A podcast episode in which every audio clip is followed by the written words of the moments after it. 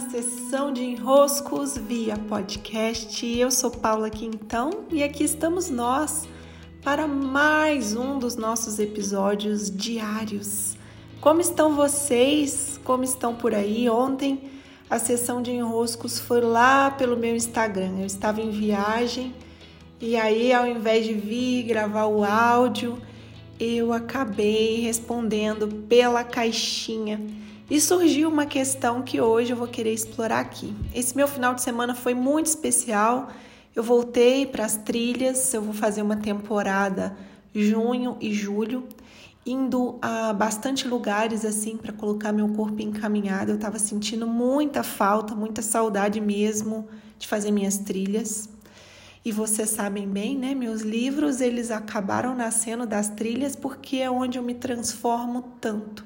É muito vivo em mim o caminhar, o me mover, o me transformar. E as trilhas acabam conectando meu corpo, minha mente, meu espírito, e eu me abasteço muito.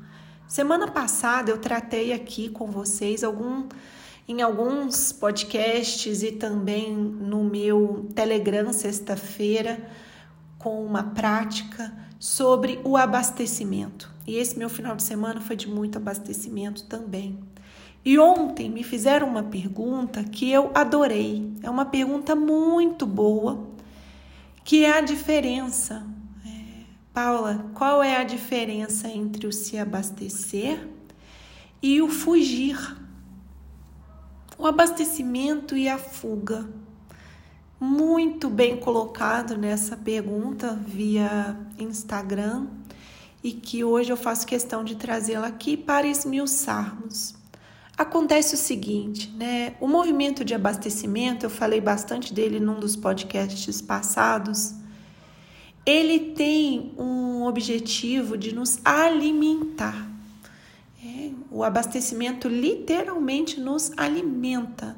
A gente precisa estar ali como se estivéssemos ligados numa tomada, um celular se carregando, sabe? Ou um carro se abastecendo num posto de gasolina. Você está ali plugado à fonte.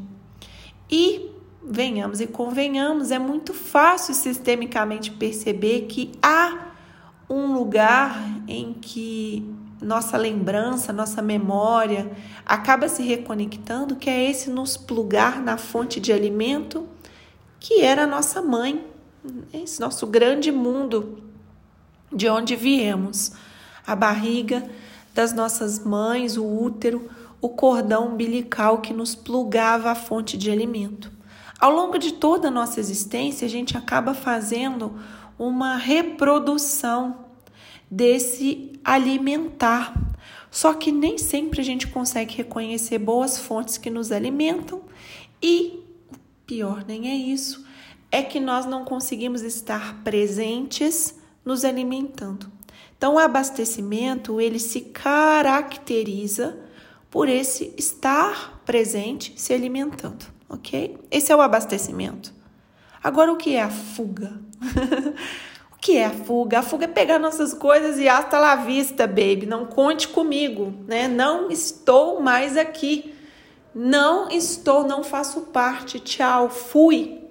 Não posso negar que eu tenho também uma habilidade muito grande de fuga, né? Tenho um histórico de fuga que veio também me preparar para compreender muito bem a diferença entre estar indo em direção a um mais, a um alimento, a um abastecimento, versus estar, ó, como diz, né, picando a mula.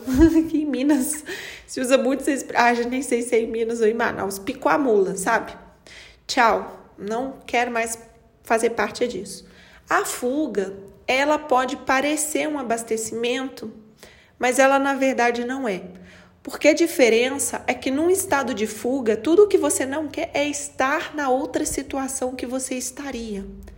Então, há uma situação na qual você está vinculado, você faz parte dela, você deveria estar lá atuante nela, e você sai com o objetivo não de se abastecer, mas de sair daquela situação que te desabastece. Então, tem uma diferença.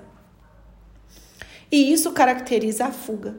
Você não está aqui presente, você está aqui não querendo estar lá.